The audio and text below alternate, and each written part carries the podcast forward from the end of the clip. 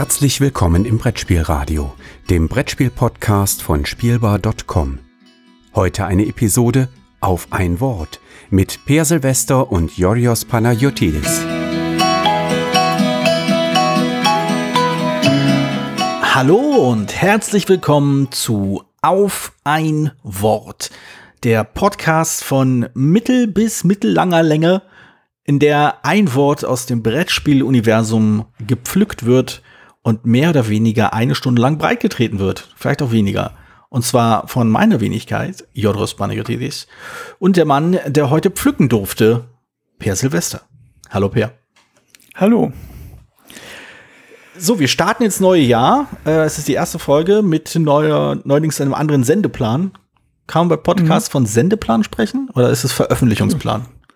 Ich weiß es nicht. Ich bin da nicht so, ich bin zu alt für sowas. genau, also ab, äh, ab dem laufenden Monat haben wir jetzt am 10. auf ein Wort, am 15. auf ein Wort und dann am 30. dann den Redebedarf. Ist das so richtig? Mhm. Das habe ich auch so im Kopf, ja. Habe ich auch so gelernt.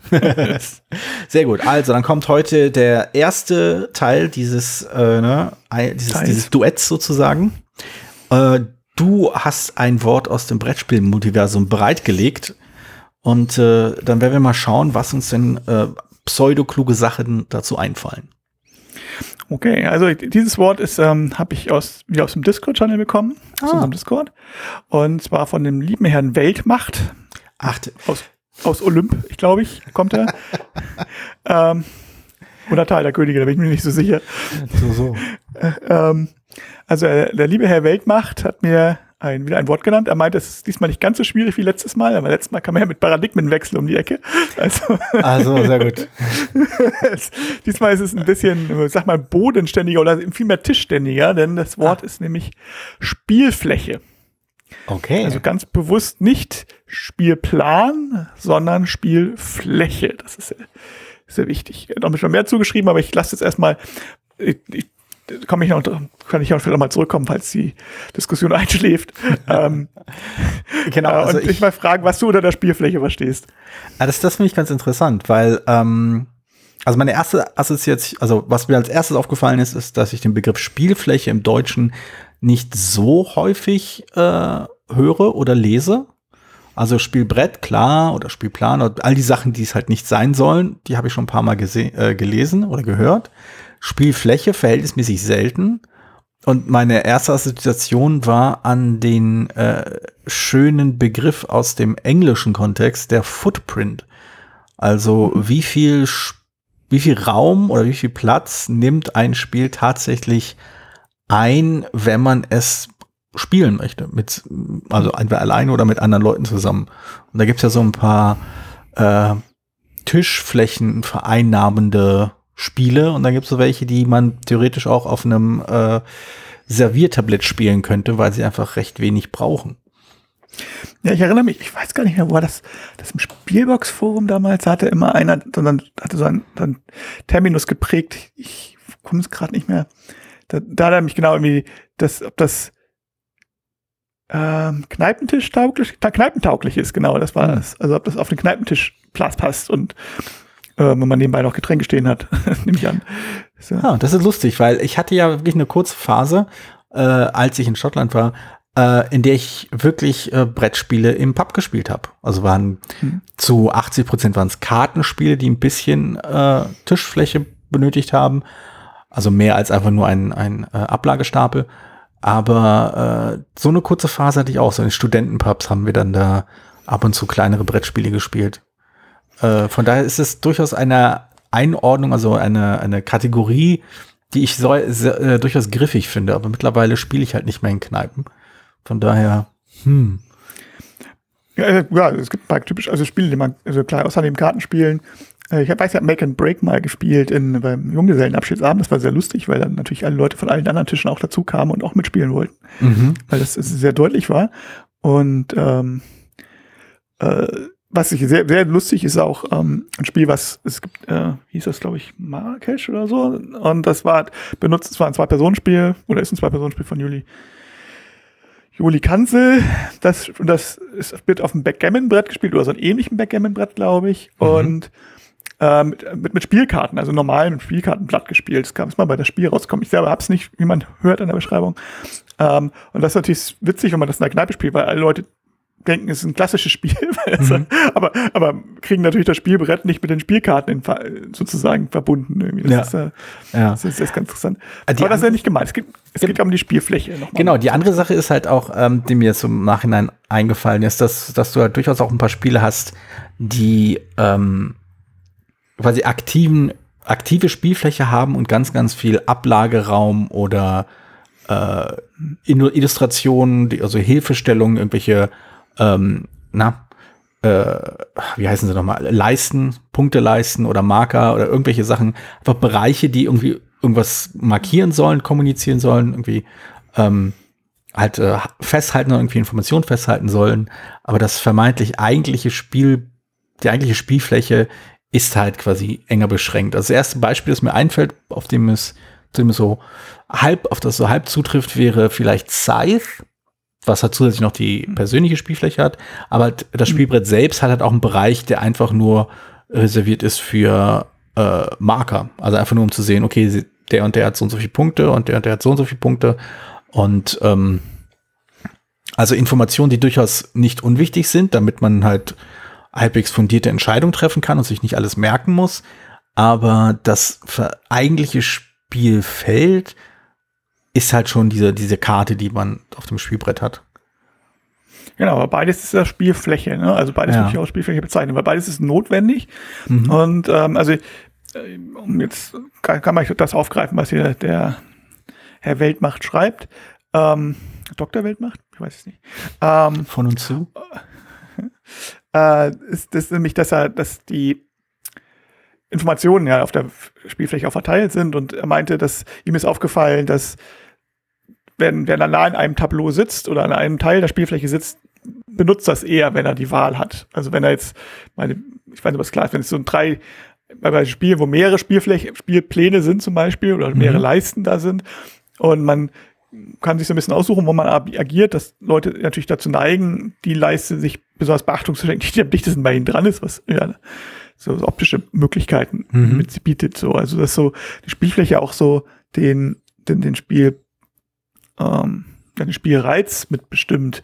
Würdest du dem zustimmen oder kennst du da Beispiele? Me me meinst du jetzt konkret den Spielreiz oder meinst du eher die, äh, die, äh, die Spielweise, die Spielweise ja, vielleicht. Weil, also ich weiß, jein würde ich sagen. Also ich denke, ähm, ausschlaggebend ist in den Fällen halt immer, äh, wonach du dich halt orientierst. Also wenn du zum Beispiel äh, quasi die Spielerklärung bekommen hast oder die Spielregeln erklärt bekommen hast und jetzt irgendwie äh, weißt, irgendwie eine Vorstellung hast, worauf du achten sollst, dann wirst du vermutlich weniger stark davon geprägt sein, wo sich Leisten befinden, wenn du weißt, welche die am wichtigsten ist. Also wenn ich zum Beispiel weiß, mhm. die grüne Leiste, für was auch immer, ist zum Beispiel total zentral, denn wer die grüne Leiste kontrolliert äh, oder weit oben ist, der hat viel mehr Möglichkeiten äh, da ist es halt fast egal, wo sich diese Leiste befindet, solange ich sie gut einsehen kann. Ich werde trotzdem mein Spiel immer danach ausrichten, weil dieses Vorwissen da ist. Wenn ich natürlich drei Leisten habe, deren äh, Bedeutung für das Spiel oder deren Bedeutung für, für Spielstrategien oder so unklar ist oder halt ungefähr im Gleichgewicht ist, also jede dieser drei Leisten ist ungefähr gleich wichtig, dann würde ich vermutlich schon, äh, würde, würde ich zustimmen, dass man sich dann dass man einfach darauf zurückfällt, meistens ohne es irgendwie, äh, ohne es halt zu beabsichtigen, dass man eher auf die eine Leiste schaut, die einem, die halt näher und einfacher zu, äh, zu lesen ist, als die, die halt am anderen Ende des Tisches zu sehen ist. Mhm. Das denke ich, das denke ich schon, dass das, dass das äh, passiert. Ja, äh, dann, ähm, meine, was, was, was, was worauf müssen darauf achten jetzt, wo, wo du, seit, seit, wir, seit wir zusammen spielen quasi, weil du da immer drauf achtest, ist so, wie die Informationen also verteilt sind innerhalb der Spielfläche. Mhm. Äh, vielleicht fässt du da noch mal ein bisschen zusammen, was da wichtig was, ist. Was, da achte ich drauf? Also ich, hm? ich, ich, ich zweifle es nicht an. Ich hätte bloß nicht bewusst bemerkt, dass ich drauf achte. also jedenfalls ist das so eine, du sagst mal hier, die die, ähm, die Informationen, die ich zum Spielen brauche, sind hier an drei verschiedenen Stellen oder so. Ja, genau, verteilt. genau. Das, das ist natürlich echt ein Problem, ne? weil das, ähm, das ist halt, äh, das ist halt irgendwo zwischen User Interface und User Experience ist halt genau dieser Schnittpunkt. Wenn du halt, ähm, taktische Überlegungen machen muss und dein Kopf andauernd hin und her geht, weil du gucken musst, okay, wenn ich die, wenn, wenn auf der grünen Leiste jemand vor mir ist, dann muss ich auf der roten Leiste dahinter sein, aber wenn ich auf der roten Leiste auch davor bin, muss ich auf der blauen Leiste mindestens so hoch sein wie jemand anders. Wenn ich halt gedanklich immer hin und her springen muss zwischen diesen, Le zwischen diesen Leisten, also wenn jede Frage, äh, wenn jedes Mal, wenn ich mich frage, welche meiner Handlungsoptionen möchte ich wahrnehmen, ähm, und ich dann plötzlich das ganze Spielbrett völlig anders lesen muss, dann ist das halt quasi äh, anstrengend. Dann ist das halt so kognitive, kognitive Überlastung, die anfangs bis zu einem gewissen Punkt noch reizvoll sein kann, noch ein bisschen Spaß macht, weil halt auch eine Besonderheit des Brettspiels ist es, dass man, dass halt Nachdenken auf einmal zum äh, zur Unterhaltung betrieben wird. Mhm. Also vermutlich so wie beim Sport, wo Leute äh, halt auch zur Unterhaltung halt viel rennen oder was auch immer. Ähm, das macht man halt, das, macht ja auch Spaß. Schwitzen aus Spaß, ja. Schwitzen aus Spaß, genau. Und in dem Fall halt, ne, Kopfschmerzen aus Spaß. Aber, ähm, aber irgendwann hört es halt auch. Irgendwann habe ich halt auch für mich persönlich das, das, den Punkt erreicht, wo ich denke, so, das ist so anstrengend, das alles im Blick zu behalten. Ich finde das, äh, wenn es kompakter wäre, wenn es präziser wäre, dann könnte ich mit weniger Aufwand dieses Spiel spielen und das Spiel auch wirklich genießen. Also wenn ich halt um, um halt diese, diese Sportparallele nochmal aufzugreifen, wenn ich nicht irgendwie bis zur völligen Erschöpfung schwitzen muss, damit ich teilnehmen kann, sondern einfach nur ne, locker joggen kann und einfach, und dann halte ich es halt auch irgendwie 30, 40 Minuten oder wie viel auch immer lange ich joggen will, Schrägstrich, dieses komplizierte Brettspiel spielen will, aus. Aber wenn ich halt von vornherein echt mir irgendwie äh, Knoten in die Augen und ins Hirn äh, katapultieren muss, damit ich das äh, damit ich das Gefühl habe, okay, ich mache, ich spiele das Spiel richtig und auch quasi auf dem Niveau, auf dem man es spielen soll, dann äh, prangere ich das durchaus an, ja. Ja, also ja, mir ist es, also klar, es gibt Extremfälle, wo mir es, äh, auf, mir es aufgefallen ist, so, aber mhm. ähm, bei den meisten Spielen ist mir es nicht so aufgefallen, aber erst als du es sagst, gesagt hast, es ist halt die Frage, manches wird ja auch, also ich habe das Eindruck, dass manches auch deswegen so ein bisschen so ist, weil es halt größer dargestellt werden kann. Also mhm. es ist so, ähm, dass deswegen die Spielfläche extra vergrößert wird, damit man mehr sehen kann. Ich weiß aber, es kann aber auch einfach sein, dass das eine Bestand, dass das einfach eine Bestandteil des, ähm, des modernen Spieldesigns ist, dass man halt mehr diese Tabellen mit 10.000 Sachen hat, die man irgendwie im Blick haben muss und wo es dann halt mehrere Leisten gibt. Ich kann das noch nicht so richtig, ich weiß nicht, ob das jetzt, äh, wo der Ursache Wirkung ist. Ähm. Hm, da bin ich mir auch nicht ganz sicher, muss ich sagen. Also äh, ich habe letztens, letztens zwei Spiele gespielt, die auch mit Leisten arbeiten. Ähm, äh, das eine war halt Cora und das andere war Mini Express. Und ich fand interessanterweise bei Cora fand ich das, äh, also Cora hat ich will nicht sagen den Nachteil, aber zumindest die Eigenart, äh, dass es seinen Leistencharakter quasi äh, laut rausschreit. Vorhin sagt, hier Leisten, vier Leisten, die quasi die Hälfte des Spielbrettes einnehmen und dann eine große, also die andere Hälfte ist eigentlich nur sehr umständlich arrangierte Plättchen. Ähm, mit, mit Zahlen daneben. Mehr ist das nicht. Es ist ein, im Großen und Ganzen ist, da ist halt keine, du hast ja nicht das Gefühl, dass da quasi ein Ort dargestellt wird oder ein, ein, ja, ja. ein irgendwas dargestellt wird. Es sind einfach nur die Leisten, die da sind. Es ist halt wirklich geistige Arbeit, die dargestellt wird. Ne? Also mhm. Leiste kommt von Leisten. Also das ist ganz klar. genau. Und auf der anderen Seite äh, halt Mini Express, ähm, welches halt äh, eine durchaus schön gemachte äh, Landkarte hat, auf der man halt auf die Sachen gelegt werden und man hat so ein bisschen so ein sehr viel stärkeren, ha, der Klassiker, äh, Einwirkung im neuen Jahr, haptischen Charakter.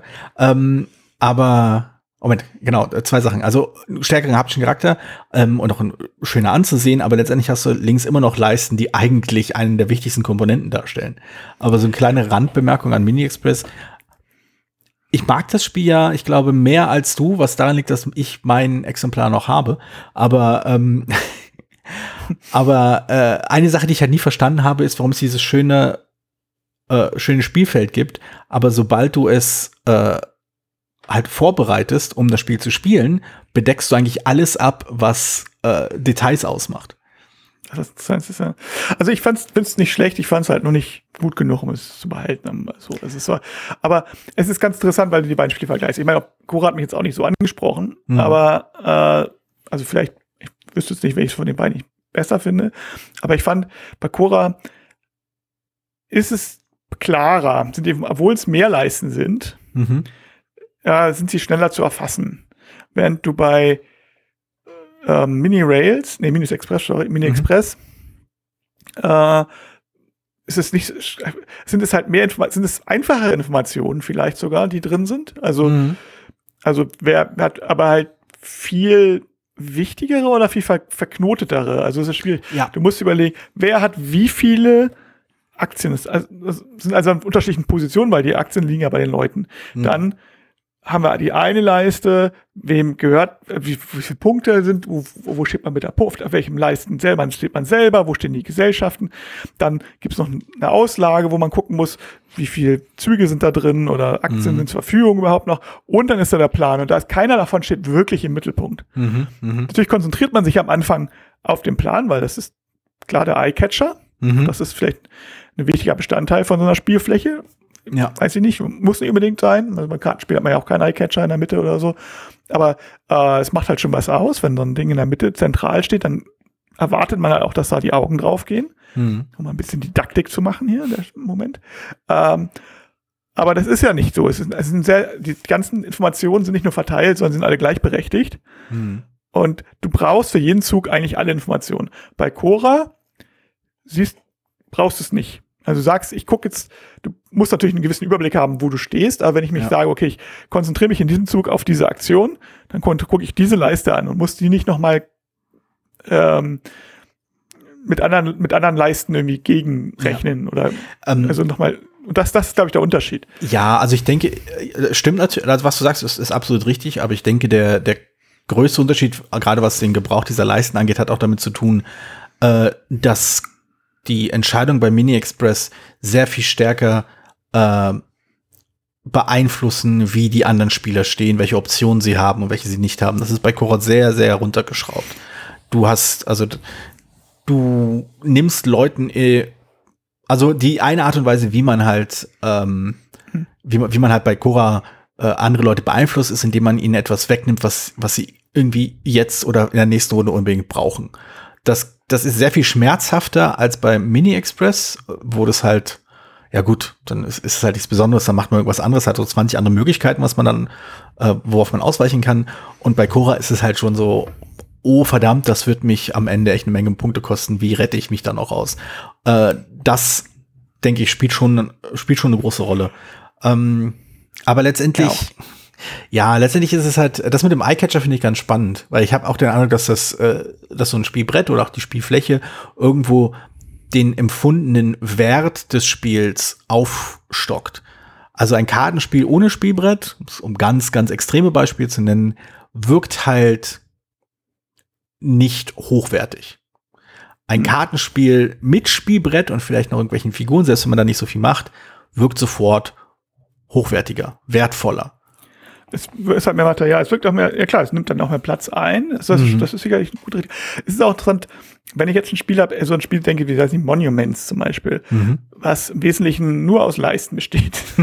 auch. Und äh, also und, und Bakura hat man ja noch irgendwie, sind irgendwie noch schick und so, aber Monuments ist wirklich, ich glaube Monuments hieß das, ähm, ist ja wirklich im Prinzip nur so zwei, drei Leisten, auf denen man rauf und runter geht, oder? Und das, da ist irgendwie wirkt das gleich so viel abstrakter. Ja. Vielleicht, dass man nichts Greifbares hat. Mhm. Und manchmal wirkt es halt auch ein bisschen, also ich denke, und ein, ein umgekehrtes Beispiel ist hier bei ähm, äh, Baumeister der Pyramiden, heißt das, glaube ich. Baumeister oh, ja. von Ägypten. Ah, dieses Kleopatra-Spiel. Kleopatra und die Baumeister, so hieß genau. es, danke, dass Kleopatra gesagt hast, genau, von Days of Wonder. Äh, erstmal, natürlich ist der Eyecatcher hier also deutlich, das Material steht sehr viel mehr im Mittelpunkt und so. Aber da gibt es halt zum Beispiel auch diese Pyramide, ähm, wo man diese Würfel drauflegt, die vielleicht alle drei Partien mal irgendwie eine große Rolle spielt. Und das ist, ist halt, halt irgendwie so, wirkt dann komisch, wenn die Spielfläche mit sowas, als wenn es ein extra eigenes Element hat, also wenn die Spielfläche zusammengesetzt ist aus mhm. bestimmten Elementen, die nicht alle gleichwertig sind oder die nicht, nicht gleichwertig nicht, äh, das falsche Wort, denn natürlich müssen nicht gleichwertig sein, wo das Gefühl hast, sie haben extra, ein extra Bestandteil, Einzelteil, das äh, kaum benutzt wird. Das ist ein bisschen ja. merkwürdig. Ja. Ähm, ich würde gerne noch mal eine andere Frage stellen. Leg los. Eine Spielfläche, also eine allgemeine schöne Frage, die wahrscheinlich, wo die Antwort immer drauf ist, ja, kommt drauf an, aber nicht sehr hilfreich. äh, aber ich, sondern die, die Frage ist, große Spielfläche oder kleine Spielfläche? Was, was sind die Vor- und Nachteile? Die Vor- und Nachteile. Hm? Ähm, ich glaube nicht, dass es. Ich glaube, der einzige Vorteil einer kleinen Spielfläche besteht darin, dass äh, dass man beeindruckter ist, wenn das Spiel anspruchsvoller ist. Das ist, oder wenn halt komplexe Fragen halt, also komplexe Entscheidungen äh, benötigt oder auch irgendwie äh, viel, ne, viel Hirnschmalz benötigt, um, um gut gespielt zu werden. Also da ist eine kleine Spielfläche von Vorteil. Ansonsten bin ich großer Freund von großen Spielflächen, solange sie halt noch praktikabel sind. Also so groß, wie es noch praktikabel ist, äh, aber dann schon quasi absolut ausreizen. Weil das halt eben, also das, es ist nicht nur das, also im Großen und Ganzen das zusammengefasst, was, was wir gerade eben gesagt haben. Es ist zum einen der Eyecatcher und zum anderen ist es halt wertiger. Man hat das Gefühl, man verbringt Zeit mit etwas von Wert eben. Also wenn ich ah. sich so ein kleines, also ich bin ja Riesenfreund der Oink-Spiele und auch gerade der, der in letzter Zeit vor allem der Sashi-Spiele, auch dieser kleinen Kartenspiele, die finde ich ja absolut grandios. Ähm, aber dennoch ist es halt so, dass halt, äh, wenn ich zum Beispiel an Remember Our Trip denke, was halt echt so ein recht großes Spielfeld, äh, Spielfeld ist, was aus bis zu vier Brettern oder fünf Brettern bestehen kann, die so fünf Quadra äh, quadratische Schachteln groß. Ähm, das wirkt halt wirklich wie ein Spiel ne, mit großen, mit großen Leuchtbuchstaben. Äh, es ist noch nicht Twilight Imperium Größe, aber man merkt halt schon, das ist ein richtiges Spiel. Es ist nicht so, das spielt man so eben in zehn Minuten runter. Ich weiß gar nicht, das war so Verräter aber damals, als das rauskam mhm. von Atlung, weil das so wie ein großes, wie ein Brettspiel sich spielt, aber halt auch also aufgebaut ist, weil es verschiedene Teile hat ne, und so. Mhm. Aber ähm, da muss ich noch mal nach, nachhaken. Du sagst, große Spielfläche ist mal gut. Kleine Spielflächen hätten ja den Vorteil, dass sie übersichtlicher sind, die potenziell, dass sie gar nicht so viel, dass das die Wege zwischen Informationen potenziell kürzer sind. Oder ist gar nicht so sehr die Weglänge das Entscheidende, sondern mehr die, wie viele Wege es sind. Also ich glaube gar nicht, also ich denke, wenn du bei einem, groß, bei einem, bei einem großen Spielfeld, bei einer großen Spielfläche, ähm, ist es halt eine Frage des, des Designs, wo du die wichtigen Informationen hinpackst. Wenn du sie natürlich in gegenüberliegende Ecken des Spielfeldes hintust, dann äh, ist es natürlich blöd. Das sind ja schon Überlegungen, die man machen muss, von wegen, wenn man überlegt, okay, wie groß, angenommen, man hat die Freiheit zu sagen, ich kann dieses Spielbrett, das wir jetzt, oder die Spielfläche, die wir benutzen werden, beliebig groß machen, von Post, äh, Postkartengröße bis hin zu, äh, was weiß ich, ein, ein Packschrank groß. Ähm, irgendwo dazwischen findet das, findet das statt, dann ist natürlich auch die Frage, okay, wo platziere ich die relevanten Informationen, dass äh, Leute sinnvolle Entscheidungen fällen können und wie präsentiere ich das auf eine Art und Weise, die Leute dazu animiert oder Leute dazu einlädt, sich mit dem Spiel beschäftigen zu wollen und nicht nur mit der Mathematik in dem Spiel beschäftigen zu wollen. Ja, also ich denke, dass, ja, man hängt natürlich immer viel Didaktik mit drin, wie baue mhm. ich so ein Spiel auf, ne? Ähm, jetzt überlege ich gerade, das, aber so ein Spiel wie Airship City zum Beispiel, glaube ich, hieß das Airship City. Das, ähm, das habe ich leider nicht das, gespielt, das kenne ich nur vom Namen. Ja, da sind halt es sind halt auch, es sind bei Quora, haben wir mal drei verschiedene Spielpläne, glaube ich. Äh, ich weiß nicht, ob es zwei oder drei waren, also nicht Pläne, sondern das meiste sind halt so Kaufmannsladen, da stehen Plättchen drin zum Kaufen, man muss gucken, wie viele sind, wofür wir sie da sind und man nimmt die dann, oder hier, ähm, Caverna ist ja auch so, so ein ja. Ding, wo du tausend Auslagen hast.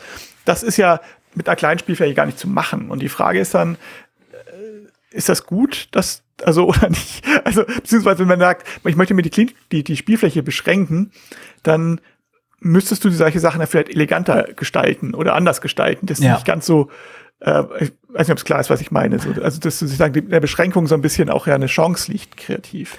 Ähm, na ja, also eine Chance ist, ist durchaus eine sehr optimistische Form, das zu formulieren. Also ich würde das, das, das klingt abwertend, ist gar nicht gemeint. Aber letztendlich ist es halt schon, eine, die Beschränkung bedeutet halt eben, dass man mehr, also man sich konkreter mit der Frage auseinandersetzen muss, wie präsentiere ich denn spielrelevante Informationen? Denn letztendlich ist, ist ja so eine Spielfläche dann nur dafür da. Also wie, die Spielfläche hat ja eine Funktion. Sie soll ja Informationen äh, haben, so Informationen speichern können und äh, ersichtlich machen und auch verständlich machen. Und äh, die sind halt, je nachdem, auf welchem Niveau sich das Spieldesign befindet, zum Teil sehr, sehr einfach oder halt auch sehr, sehr komplex. Bei sowas wie Codenames zum Beispiel sind die Informationen verhältnismäßig einfach und schnell ersichtlich. Wir haben also dieses Gitter an Karten. Einige von denen sind schon verdeckt, die wurden schon geraten und man sieht, wer dafür Punkte bekommen hat und wer nicht. Also was du wissen musst, um das Spiel zu, zu spielen, äh, oder die Informationen, die das Spiel äh, haben muss oder dir liefern muss, sind recht einfach.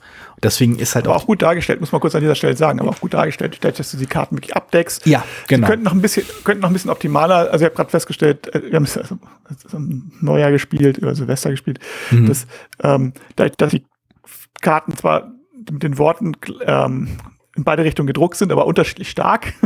Das Ja. irritiert manchmal ein bisschen. Und wenn sie gleich stark wird, wäre es, glaube ich, besser. Aber okay. Das ist das ist ganz lustig. Ich habe es ein paar Mal erlebt, also als ich das Spiel erst, das erste Mal so Leuten erklärt habe, äh, dass sie sich immer auf den fettgedruckten Begriff konzentriert haben, obwohl der auf dem Kopf stand äh, für sie. Bis man sie darauf hingewiesen hat, dass be beide Begriffe das gleiche sind auf der Karte. Einer ist dick gedruckt, der andere nicht. Aber der an, aber die ist quasi in die beiden Richtungen. Ähm, ja. Aber letztendlich, äh, stimmt schon, die Informationen si- sind halt einfach, sind, halt, sind ja klar ersichtlich. Sobald es halt etwas komplexer wird, und dann nehme ich mein Lieblingsbeispiel für komplexe Zusammenhänge, äh, Brass Birmingham, ähm, da wird es dann halt, ne, da, da muss die Übersichtlichkeit schon da sein. Und ich nehme es, glaube ich, das, also Brass Birmingham ist ja durch ein Spiel, das, das ich sehr äh, lieb gewonnen habe. Ähm, aber das ist halt ein Spiel, bei dem ich das Gefühl habe, dass die hässlichere, äh, also die wirklich potthässliche äh, Variante, die, die es früher gab, zumindest übersichtlicher und leichter lesbar war. Die neue Variante, die halt in zwei Helligkeitsstadien kommt, einmal mitten in der Nacht und äh, kurz vor Morgengrauen, ähm, die ist für mein Empfinden visuell etwas überfrachtet. Also es ist schön anzusehen, ohne Frage. Äh, es bestimmte Informationen sind auch gut, äh, gut schön überschaubar. Also gerade diese kleinen äh, Würfel heben sich schön ab. Aber ähm, die, die, also das, äh, der man, man entschuldige mein Denglisch, aber die Visual Noise, also der, die Informationen pro Quadratzentimeter, die visuellen Informationen pro Quadratzentimeter sind einfach viel zu viele, wenn man bedenkt, dass man eigentlich nur wissen will, ist diese Stadt verbunden? Wenn ja, äh, und wenn nicht, womit kann ich sie verbinden? Und die nächste Information ist diese Stadt, die ich jetzt verbinden kann oder wie auch immer, was kann ich da anbauen? Das sind so die Fragen, die interessieren. Vielleicht noch, was ist da schon angebaut? Also das sind alles Informationen, die man eigentlich schnell erkennen will, aber bei dem bei dem Spiel habe ich das Gefühl, muss man schon noch bis muss man erstmal ein gut ausgeleuchtetes äh, Spielezimmer haben, um halt abends vielleicht mit Leuten jenseits äh, der 25 ähm, das gut spielen zu können. Aber ja, das ist halt so auch so ein Fall, wo ich, wo ich das Gefühl habe, dass halt, das ist, es, ich finde, ich, es ist schön, dass es so groß ist und schön, dass so viel Raum da ist, weil dadurch hast, du- hat man, halt, wie gesagt, ich wiederhole mich nur, aber dadurch hat man halt, halt das Gefühl, dass da ein echtes Spiel in großen Buchstaben äh, auf dem Tisch liegt. Aber es ist halt nicht ideal genutzt, die Informationen auf dem Spielbrett. Ah ja gut, das ist ja wieder grafische Sache. Es ist ja noch nicht die, so die Spielfläche als solches. Die kann man ja eigentlich auch zum Spiel benutzen, oder? Also was ich, wenn man jetzt sowieso an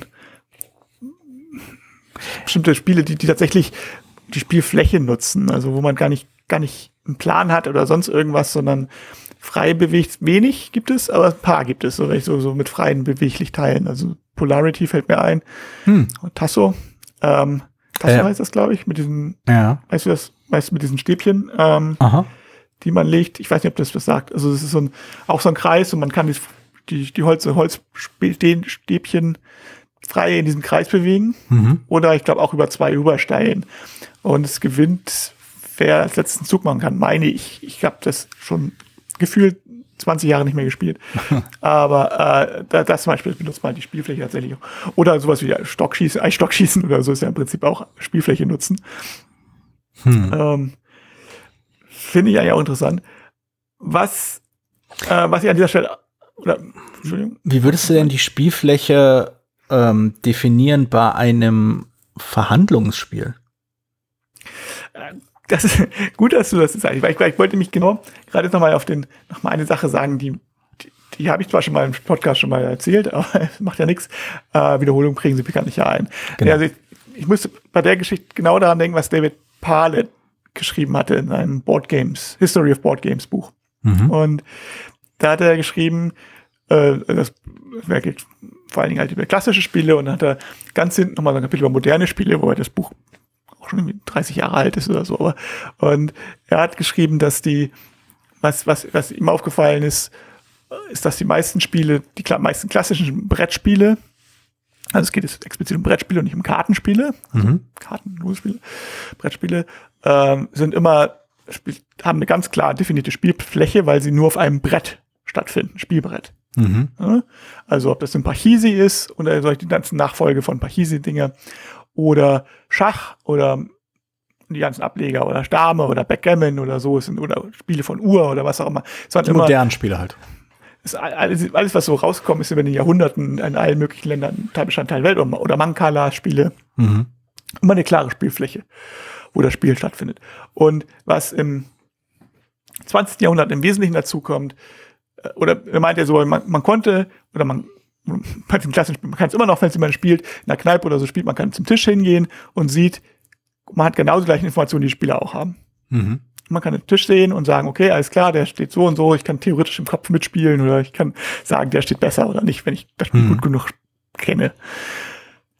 Und was im 20. Jahrhundert dazukommt, ist, dass immer mehr Informationen von der Spielfläche auf die Spieler übertragen sind oder viel mehr ähm, oder Teile auch. Also das ist halt nicht nur, dass dann auch, auch Brettspiele mit also Karten beinhalten zum Beispiel oder geheime Informationen oder eben Verhandlungselemente oder sowas. Äh, das, also Sachen, die nicht mehr auf dem Brett zu sehen sind. Und wenn man das, wenn da jemand kommt und zum Beispiel die Leute, weiß nicht, bei Monopoly mit geheimem Geld spielt, hm. äh, kommt jemand und kann, wüsste ja nicht, wer gewinnt. Ne, man kann anhand des Spielbretts nicht sehen, wer bei Monopoly gewinnt. Selbst, also wenn die, das Spielgeld bei den Spielern liegt. Und das mhm. ist ein mhm. ganz einfaches Beispiel. Bei Risiko ist es noch extremer, weil die haben die Handkarten. Ne? Um mal bei klassischen Spielen zu bleiben. Und das ist immer mehr. Und er meinte so, dass, dass ähm, das Ende dieser, dieses Weges sozusagen ist quasi, sind quasi Rollenspiele, die Tabletop-Rollenspiele, mhm. die ja Klar, es gibt auch irgendwie mit Brett Unterstützung zum Teil und einige Spiele haben auch irgendwie andere Sachen wie, wie 12 Candles und Kerzen oder so, aber die meisten Rollenspiele finden ja fast ausschließlich im Kopf statt. Also man Charakterbogen vielleicht bestenfalls. Hm. Und wenn man Twerps spielt, steht da ein Wert drauf und ein Name. Ähm, und das war's dann. So und das, das heißt, damit ist natürlich auch die Spielfläche, die sich verändert hat.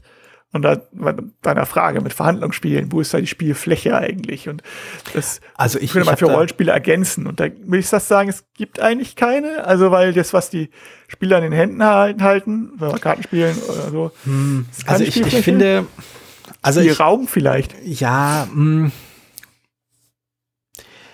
Ich, ich möchte ganz, an ganz vielen Punkten einsetzen, aber nicht gleich total widersprechen, aber zumindest nicht ganz zustimmen. also zum einen ähm, die Unterscheidung, äh, die ich durchaus sinnvoll finde, ist dieses, also die, die Unterscheidung die habe ich halt aus einem anderen Winkel kennengelernt, und zwar über, äh, Moment, ich habe nochmal nachgeschlagen, äh, Donald Norman und äh, Everyday De äh, Design of Everyday Things, ähm, wo er unterscheidet zwischen äh, Information in der Welt und Information im Kopf. Äh, und das hat damit zu tun, von wegen, muss ich mir merken, wie etwas funktioniert oder erklärt mir das Ding, dieses designte Ding, was vor mir ist, wie es funktioniert? Gibt es mir die Information und äh, sagt auch, es gibt keine klare Grenze dazwischen. Aber zum Beispiel, ähm, wenn ich einen, wenn ich einen äh, Herd habe und dann habe ich jetzt quasi einen Dreh, äh, so einen Drehknauf, dann kann ich anhand der Symbole, die der Drehknauf hat und vielleicht ein kleiner Zacken am Drehknauf, kann ich herleiten, wie das Ding funktioniert wenn der, wenn dieser, dieser kleine Haken nicht da wäre und zum Beispiel auch die Symbole irgendwie durch, durch Abnutzung weg wären und es einfach so eine, so eine leere Fläche, eine weiße Fläche, ein abge, abgenutzter Knauf, könnte ich nicht sagen, was passiert, wenn ich diesen Knauf drehe. Hm. Weil ähm, das ist halt das ist Unterschied zwischen Information im Kopf und Information in der Welt. Und ich denke, dieses Phänomen, was, was du auch, was halt, äh, du auch beschrieben hast, gerade äh, aus dem, aus dem, aus dem, aus dem anderen Blickwinkel heraus, ähm, das denke ich, ist zu, zum einen der Tatsache geschuldet, dass die Spiele einfach komplexer geworden sind und mehr äh, Regeln und Zusammenhänge und, äh, und sowas präsentieren und irgendwie äh, von den Spielenden verstanden haben wollen, damit man sie spielen kann. Ähm, weshalb da halt, glaube ich, designtechnisch ganz, ganz viel Wichtiges passiert. Und das geht halt von, äh, von, von grafischem Design zu Produktdesign zu, zu allem Möglichem. Also, ähm, das ist zum einen die Frage, wo ist die Information auf dem Tisch, wo oder in der Welt, wo kann ich die Information sammeln, damit ich äh, entscheiden kann und was muss ich alles im Kopf behalten. Ähm, das hat, das habe ich ja damals in der Rezension, äh, in einer Rezension mal so gelobt bei äh, Seven Wonders Architects. Ähm, weil da die Anleitung es halt sehr gut geschafft hat, an sich komplexe Zusammenhänge so banal hinzustellen, dass man gar nicht merkt, wie viel man sich eigentlich, wie viel man im Kopf hat, während man eine Entscheidung fällt. Ähm, das ist so einfach so intuitiv drin. Es ist so sauber gemacht von oben bis unten. Die Anleitung als auch das Produktdesign oder das grafische Design, wie ich finde. Ähm, das ist, das fand ich echt großartig. Und ich glaube, dass das Spiel, das es davor geschafft hat, das nicht auf dem gleichen Niveau, aber halt, was auch in diese Richtung gegangen ist, das super, das total darauf hingearbeitet hat, ähm, komplexe Zusammenhänge derart zu präsentieren, dass man nicht merkt, dass man komplexe Zusammenhänge im Kopf jongliert, äh, war das vorhin erwähnte Scythe mit seinem schönen Brett und diesen Kombinationen, dass man gewusst hat, okay, wenn ich das dorthin bewege, passiert erst das oben und das da unten. Und ähm, das ist halt, das, das benutzt halt total clevere Sachen. Ähm, deswegen weiß ich nicht, inwiefern das halt eine, eine Veränderung ist, dass die Spiele mit sich bringen und inwiefern das einfach Designhandwerk ist, dass sich bewusster ist, wie Menschen Dinge benutzen und in dem Fall, wie Menschen Spiele benutzen. Mm, also ich weiß nicht, ob die Spiele, ich glaube nicht, dass da nicht die Spiele komplexer geworden sind, weil also, wenn man jetzt so klassische Spiele wie Ritmali, Ritmaliov heißt das, glaube ich, Ritmanistro, das ist eine Mittelalterspiel mit den tausend Würfeln und so, mhm. ähm, betrachtet und Kopfrechnen, ähm, das ist schon relativ, das ist regeltechnisch schon sehr aufwendig. Und ja. es gibt auch so, so ein paar andere traditionelle Spiele, äh, die durchaus vergleichbarer sind als jetzt, weiß ich, Tabu, was auch ohne Spielfläche auskommt. Richtig, äh, also, richtig. also das, insofern, ich glaube einfach, dass es natürlich die Möglichkeit, es bietet halt mehr Möglichkeiten, dadurch, dass du halt, also designtechnisch, wenn du Informationen auslagerst, ja, also natürlich, du kannst mehr Informationen ausladen, kannst mehr Bezüge herstellen, aber du hast halt auch immer mehr Möglichkeiten. Du kannst halt, wenn du eine Figur hast, kannst du halt bewegen. Mhm. Aber wenn du halt noch eine Karte hast, kannst du auf die Karte alles Mögliche draufschreiben. Mhm. Und dadurch hast du, ähm, ja, bietet es einfach nochmal den, erweitert das, das Spielgefühl. Mhm. Ähm, so. Und es ist halt aber natürlich auch eine Frage, was jetzt Komplexität ist. Es ist jetzt Twerps tatsächlich komplexer als Schach. So. Also ich, ich weiß es nicht. Ja.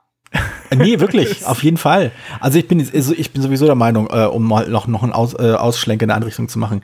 Ähm, Rollenspiele sind, sind elends komplizierte Angelegenheiten äh, und nur die und die die die Regelwerke mit ihren 480 Seiten äh, decken meistens den ein, den kleinsten und gar nicht mal wichtigsten Teil dieses Spiels und der, der Regeln ab.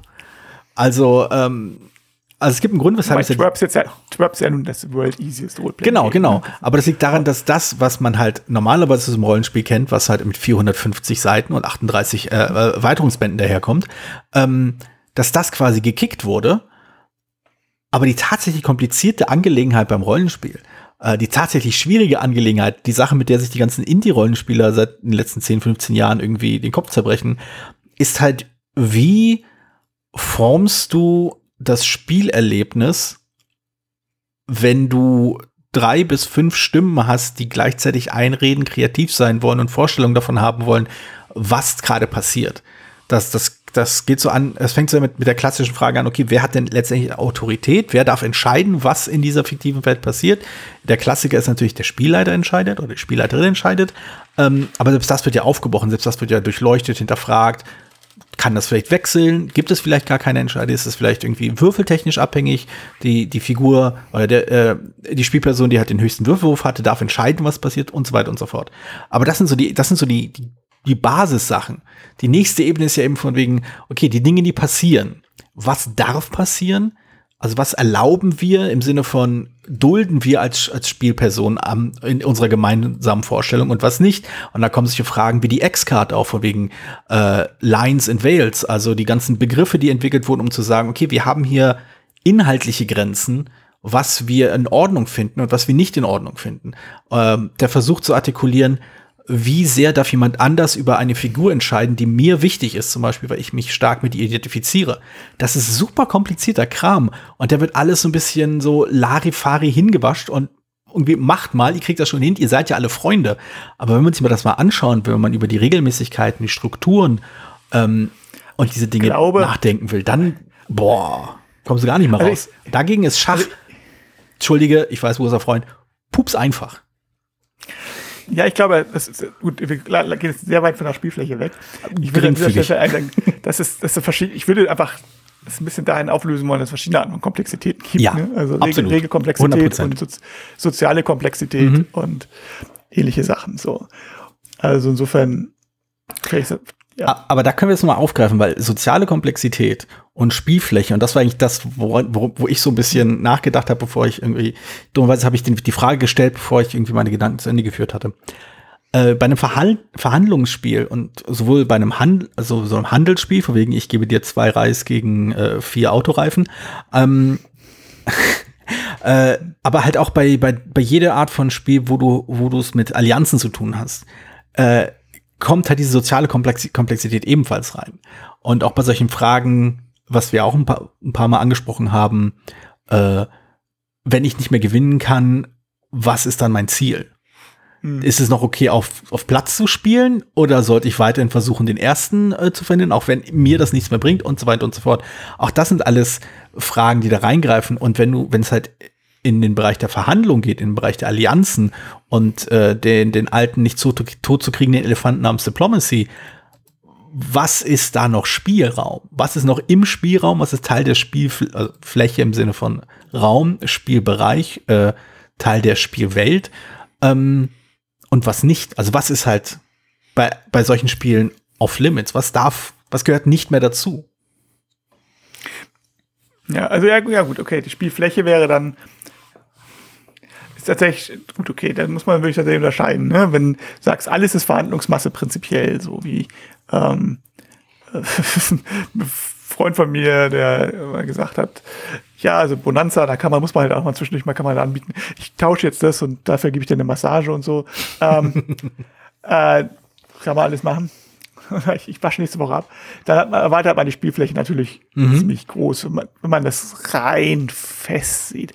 Allerdings muss ich auch gestehen, dass ich von so einer Definition von Spielfläche dann nicht viel halte. Du weißt, ich bin ja, oder bin ja schon so einer der ähm, Definitionen irgendwie so schon aus, aus, aus Praxisgründen aussucht. Ja. und, und ich würde da lieber mal anderen einen Begriff greifen natürlich. Also weil für mich ist die Spielfläche tatsächlich nicht das, wa- was das Spiel möglicherweise beeinflussen könnte.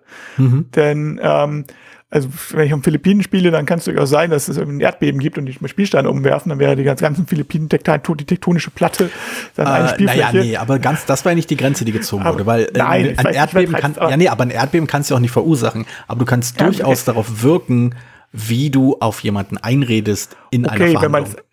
okay, oder wenn ich, ja, aber die Spielfläche ist das, was, glaube ich, also für mein, für mein Mitführer halt erstmal fast der Spielverein durch das Mhm. Spielmaterial vereinbart wird. Also ähm, was haptisches halt schon. Also das, ja, das, ich denke das, auch. Es sollte, es sollte schon physisch sein. Das würde ich tatsächlich Ja. von so einem Verhandlungsraum sprechen oder von einem Ja. Spielraum. Das ist dann irgendwie günstiger. Ich meine, hier wollte ich gerade, ähm, wenn man jetzt einen Tisch nimmt, den man ja nur beeinflussen kann, wenn er das übliche berühmte ähm, äh, leicht nicht am Tisch wackeln, wenn man irgendwelche Geschicklichkeitsspiele spielt. äh, weiß ich jetzt, das ist so ein Grenzfall vielleicht, wo ich mit mir selber uneins wäre, ob das jetzt zur Spielfläche gehört. Ähm, die Tischplatte ja schon, aber äh, schon Metaspiel, glaube ich. also ich, also eigentlich prinzipiell das, was das Spielmaterial ausmacht. Es gibt natürlich Spiel, Spiele, die auch mit der, mit dem, mit der Tischfläche arbeiten, tatsächlich ganz bewusst, wo du äh, ist gerade bestimmte Legespiele und so, die fallen mir ein, also Pingo Ultimatum zum Beispiel, die, äh, wo du nur, wo explizit nur erlaubt ist, so weit zu bauen, bis der, bis, bis zur Tischkante. Mhm. Also da tatsächlich die physischen Grenzen Bestandteil des Spielprinzips sind. Mhm. Äh, da gehört der Tisch, die Tischplatte natürlich zur Spiel, wird die Tischplatte auch wieder zur Spielfläche, mhm. weil das ähm, eben Bestandteil des Spielmaterials oder im Prinzip einen Spielplan ersetzt. Mhm. In diesem Fall. Also den hätte man natürlich auch einen physischen Plan benutzen können. Man benutzt aber jetzt einfach das. Ich äh, es gibt natürlich immer so Grundgrenzfälle. Ich weiß immer nicht mehr, wie das hieß. Ich weiß nur noch, dass irgendwann mal bei irgendeinem Con mal von erzählt wurde, äh, so, so, äh, so, so, also falls einer meiner Leser das oder Hörer vielmehr das hm. weiß, kann er mir mal, kann er mal einen Discord-Channel posten, wie das Ding heißt, äh, wo man irgendwie mit mit so Flugzeugen durch die äh, Raumschiffen, meine ich, durch den durch die Wohnung fliegt, irgendwie sich gegenseitig bekriegt und wenn man falsch fliegt, dann landet man halt in der Küche statt im Badezimmer oder so. Großartig. Ähm, aber ich weiß nicht, ich weiß nicht, wie das heißt. So, das das das hat natürlich dann auch irgendwie eine andere Spielfläche. X-Wing ist, ist, oder Tabletops generell natürlich mhm. auch, haben auch dann die Tischplatte als Spielfläche, weil der praktisch den, als Material ersetzt wird. Aber das ist. Oder halt diese ganzen, die ganzen Landschaften, die da äh, zum Teil aufgebaut werden und so, ja. Ja, also ja, man könnte, ich weiß gar nicht, ob es irgendwie so ein Rennspiel gibt. Also man, früher äh, vom Computer, Computer gab es ja mal diese, diese, diese Microcast-Spiele, die, ähm, ich sehr gerne gespielt habe, äh, die, wo man irgendwie um irgendwie Cola-Dosen rumfährt und so. Ja, ja genau. Schreibtischen mhm. Micro Machines hießen, mhm. Micro Machines, genau. Es gab, war das das, wo man die, den, den Cheat-Modus eingeben konnte und dann hat man unendlich viele unendlich viel Geld. Das hat immer besonders viel Spaß gemacht, weil man dann zu zweit gespielt hat, weil wir alle voller Raketen und Minen liegt haben. Naja, egal. Ähm, Sehr schön. Sowas, sowas, genau, kleine So. Ähm, sowas erwartet ist dann halt auch mal die Spielfläche. Aber normalerweise, also die Spielfläche ist dann das, wo das Spielmaterial liegt. Ja, genau, würde dann ja auch immer noch passen. Ja, dann, das, das halt Wort Fläche suggeriert ja schon quasi zwei Dimensionen und das äh, mhm. suggeriert ja schon, dass äh, es halt eben was ne, Greifbares ist, ein Objekt, etwas Gegenständliches. Ja. Hm. Und insofern denke ich, das ist tatsächlich die, da wo das Spielmaterial drauf liegt und mhm. ob das jetzt nochmal einen Zwischenplan hat oder nicht.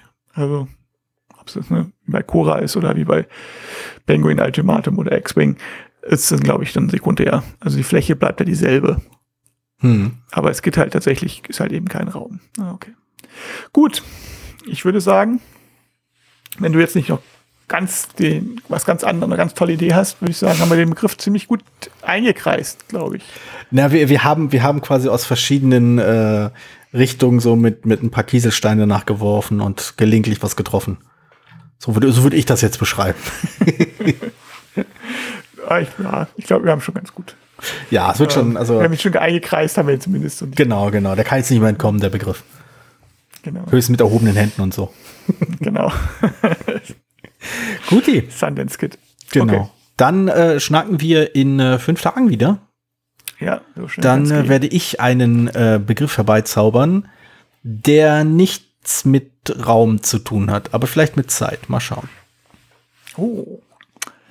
Das schränkt es ja schon ein. Ja. Alles klar. Dann bin ich ja gespannt. Bis dann. Okay. Ja, bis dahin. Tschüss. Vielen Dank, dass du diese Episode von Brettspielradio auf ein Wort gehört hast. Falls du dich mit uns austauschen möchtest, dann findest du uns auf Twitter. Peer unter König von Siam, Jorios unter Joe Dizzy. Außerdem gibt es eine tolle Community rund um das Beeple Brettspiel Blogger Netzwerk. Hier nutzen wir Discord für den Austausch mit Hörern, Lesern und Zuschauern. Falls du ebenfalls dazu stoßen möchtest, klicke auf den Einladungslink in den Show Notes. Natürlich kannst du uns auch gerne Sprach- oder Textnachrichten zukommen lassen. Dazu erreichst du uns unter 01590 55 11 223. Bis bald, wieder hier bei Brettspielradio auf ein Wort.